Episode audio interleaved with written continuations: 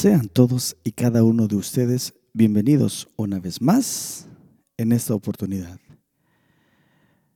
En esta ocasión leeremos, y eh, comenzaremos este episodio con la lectura una vez más del Salmo 119 y en esta oportunidad nos toca leer del versículo 113 al 120. La lectura de hoy en este, de este episodio sería entonces el Salmo 119 del 113 al 120. Estamos aprendiendo de la hermosa palabra de Dios, del testimonio escrito de nuestro Señor hacia nosotros, de su amor, de su poder, de su autoridad, de los dichos de su boca, de aquello que hasta el día de hoy nos ha mantenido firmes, de pie, gracias a su misericordia. Así que estamos aprendiendo de esta hermosa palabra y la estamos leyendo también en este hermoso salmo que le da una ovación a esa hermosura de Dios que es su palabra. Así que si usted quiere acompañarme en esta ocasión del Salmo 119 a del 113 al 120 y dice así. Aborrezco a los hombres hipócritas, mas amo tu ley. Mi escondedero y mi escudo eres tú. En tu palabra he esperado.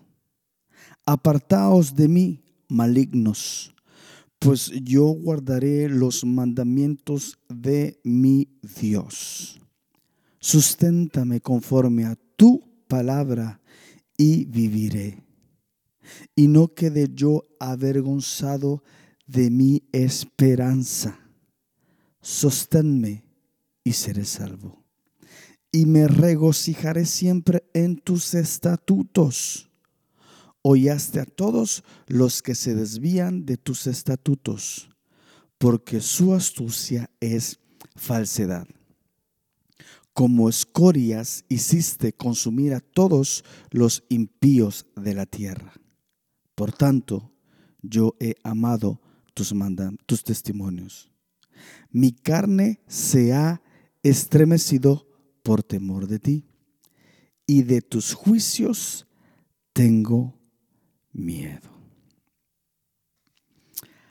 Así que les doy la bienvenida con esta pequeña introducción a este podcast como agua en el desierto, podcast donde le traigo a ustedes lecturas de libros hermosos de grandes escritores, eh, según mi opinión, mi humilde opinión, escritores con eh, una tremenda visión, eh, guiados por la mano del Señor para que nosotros, los que leemos y los que pues como en esta oportunidad, en este podcast traemos estos libros, oímos y recibimos bendición del Rey de Reyes y Señor de Señores, y donde también a través de esa escritura y esos libros estamos aprendiendo cada vez más de nuestro Padre Celestial.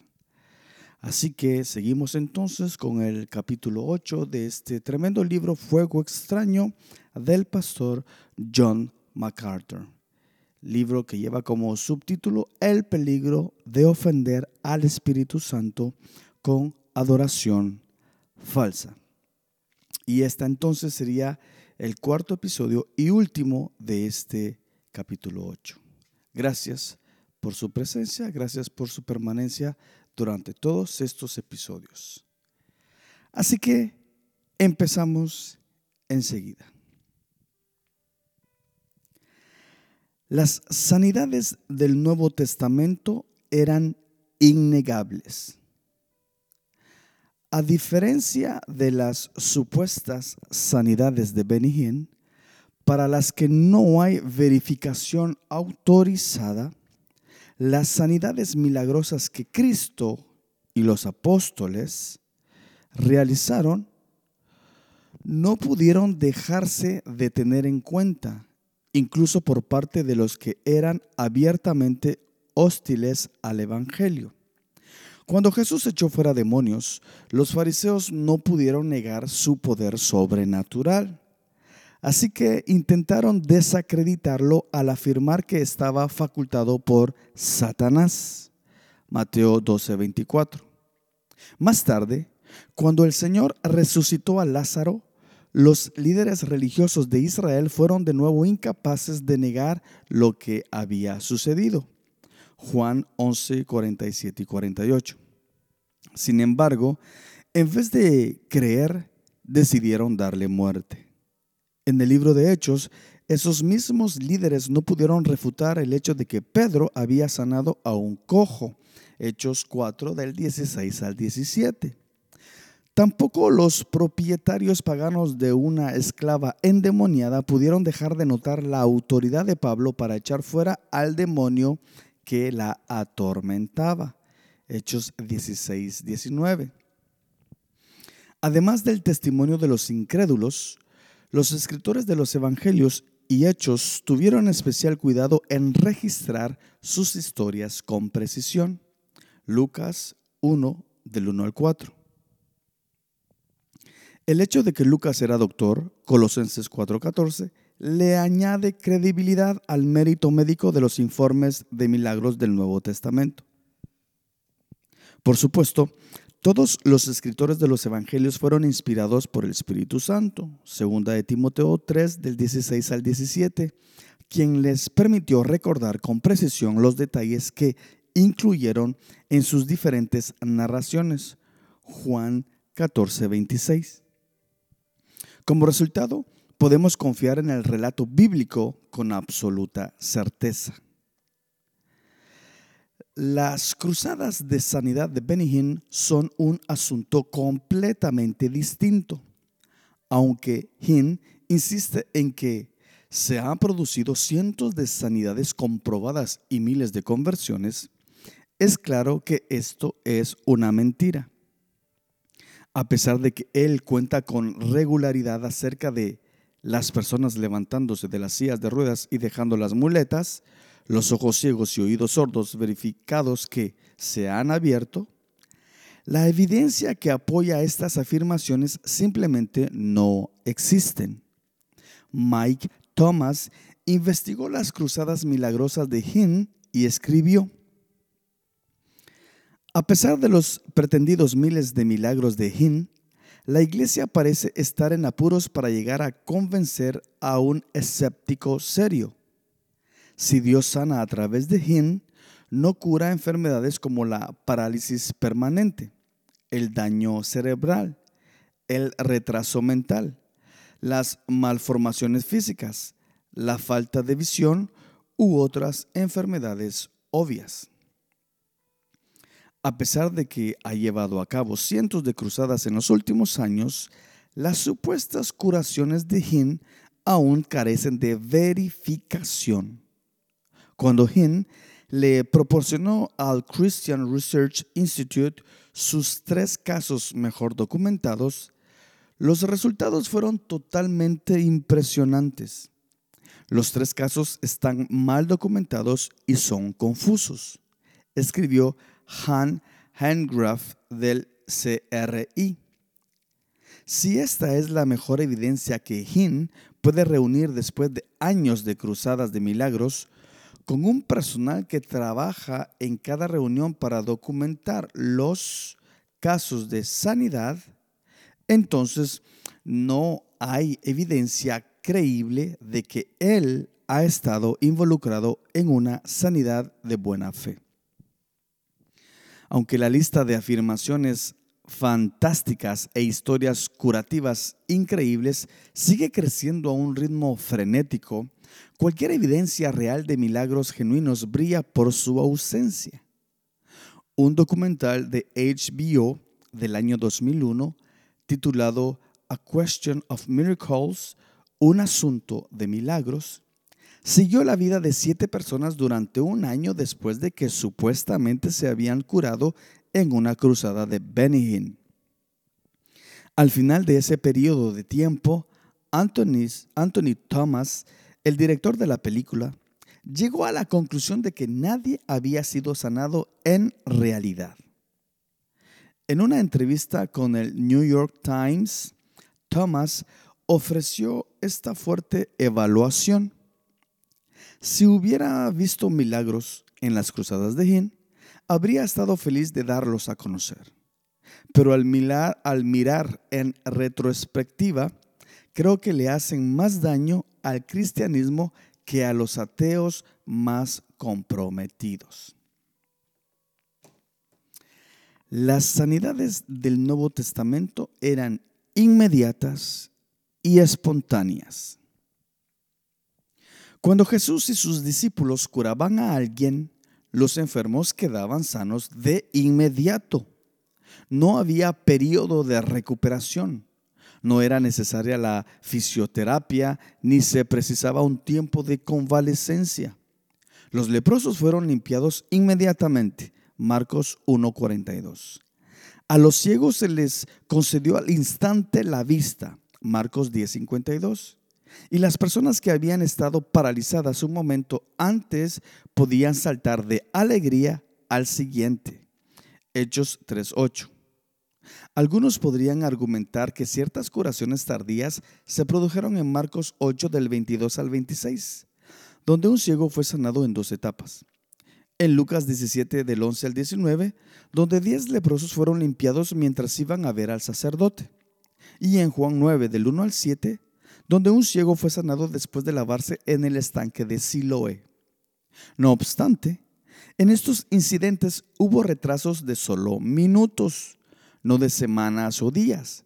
Y las demoras eran parte deliberada de la forma en que Jesús tenía la intención de lograr el milagro de la sanidad. Ellos son, de nuevo, excepciones que confirman la regla. Las sanidades milagrosas registradas en el Nuevo Testamento sucedieron inmediatamente. Por el contrario, Benny exalta a una señora que fue a las reuniones de Catherine Coleman 11 veces antes de que fuera sanada. 11 veces. Todo esto encaja con la teología de la palabra de fe de Hin, como D.R. McConnell explica. En el movimiento de fe al creyente se le instruye que la sanidad es un hecho de fe, consumado pero que no se manifiesta instantáneamente como un hecho físico en el cuerpo de la persona. Durante el interludio entre la confesión de la sanidad y su manifestación, el creyente pudiera manifestar síntomas de la enfermedad.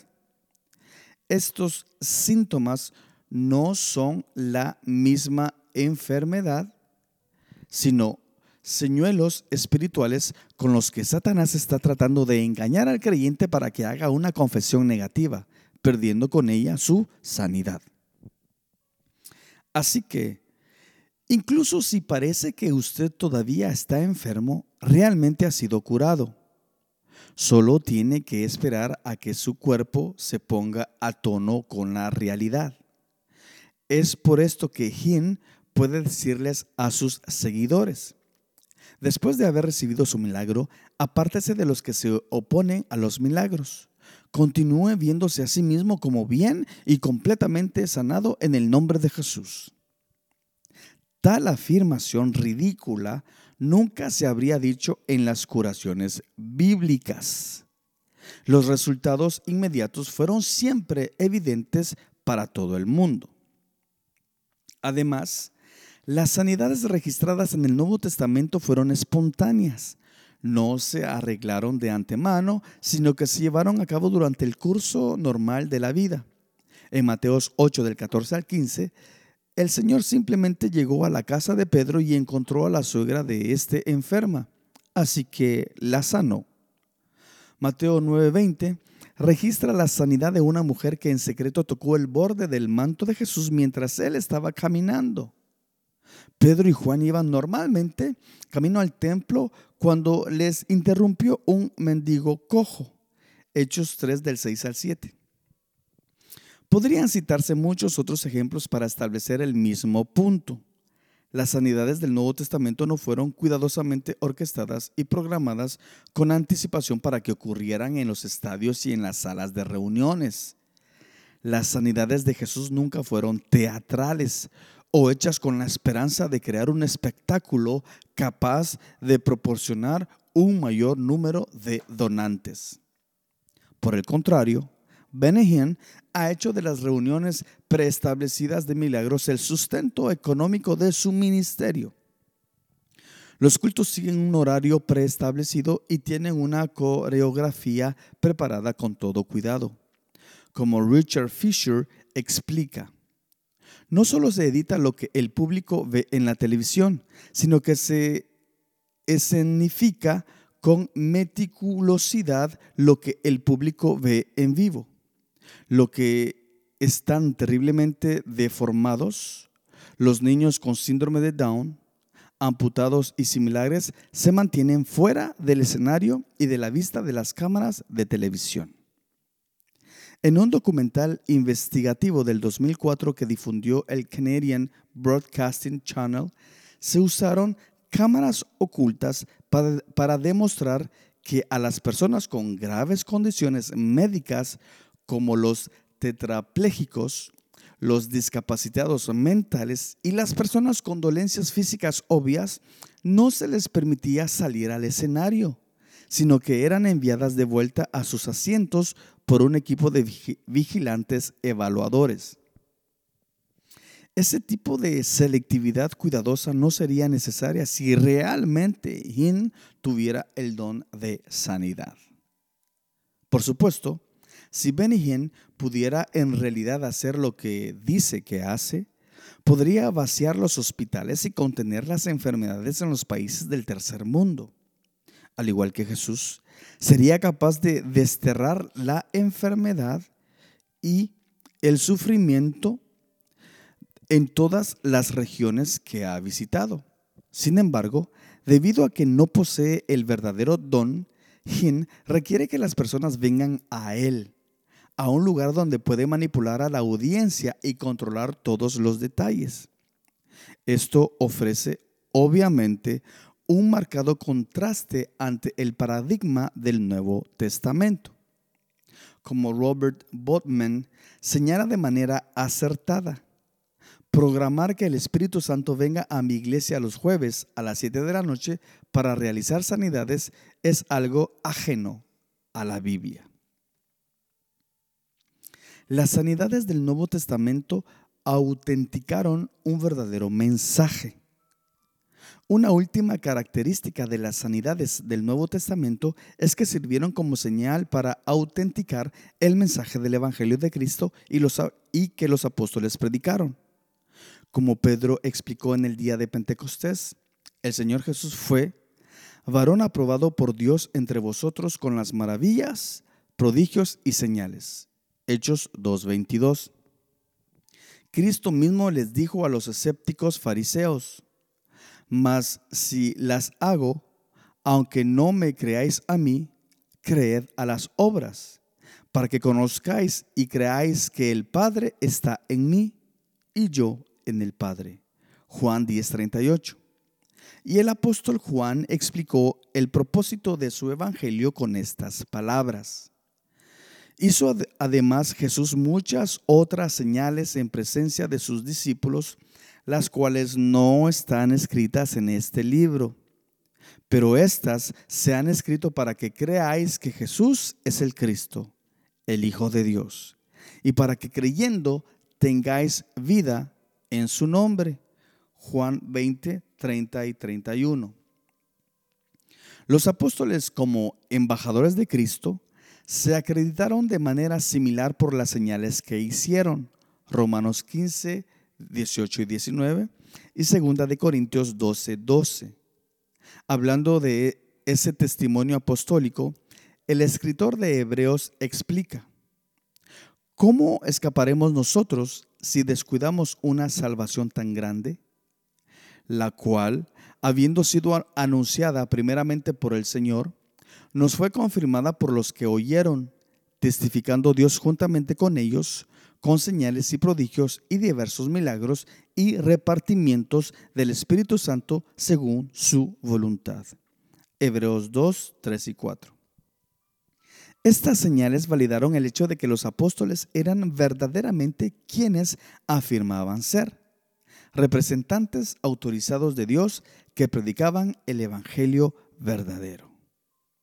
Aquellos que predican otro evangelio diferente al establecido por Cristo y proclamado por los apóstoles muestran ser falsos apóstoles y obreros fraudulentos.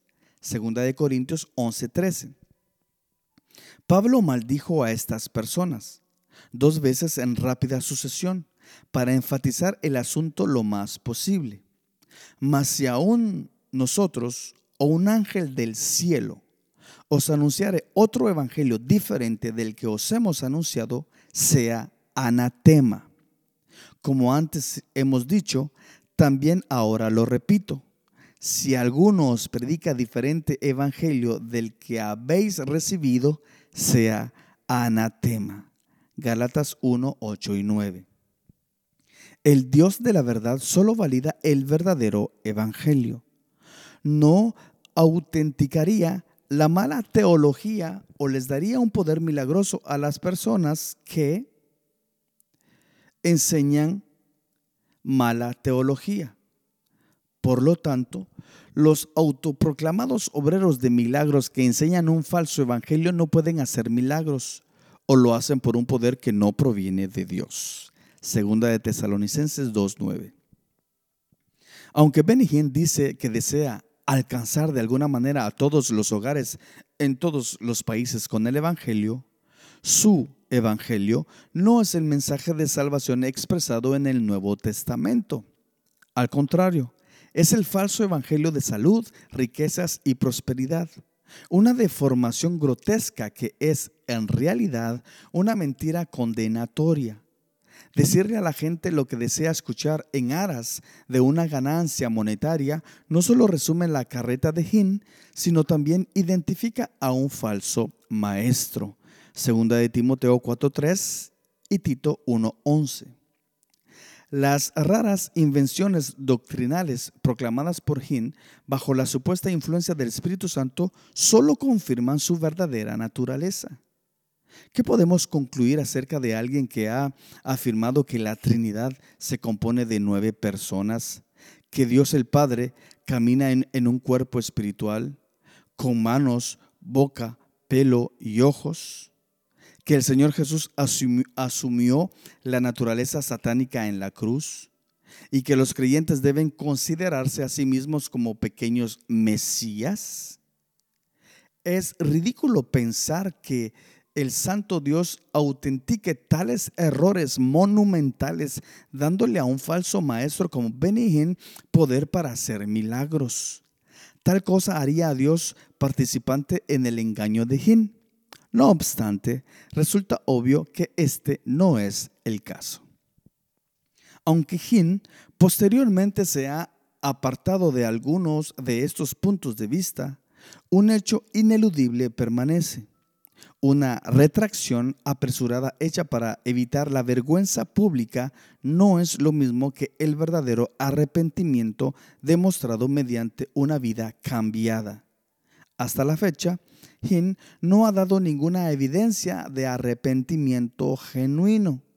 Él sigue siendo el rostro fraudulento de un ministerio falso, dirigiéndose a la ruina eterna y llevando consigo a las multitudes desesperadas que lo siguen. Una visión precisa de la sanidad. Los ministerios de obrar milagros que Cristo y los apóstoles llevaron a cabo eran únicos. Como, es, como hemos visto en este capítulo, las sanidades que realizaron eran sobrenaturalmente poderosas, un éxito total, innegables, inmediatas, espontáneas y con un propósito, servir como señales de autenticación del mensaje del Evangelio. No se basaban en la fe del beneficiario, no se llevaron a cabo en busca de dinero o popularidad y no se planearon con anticipación o fueron un espectáculo de ninguna manera.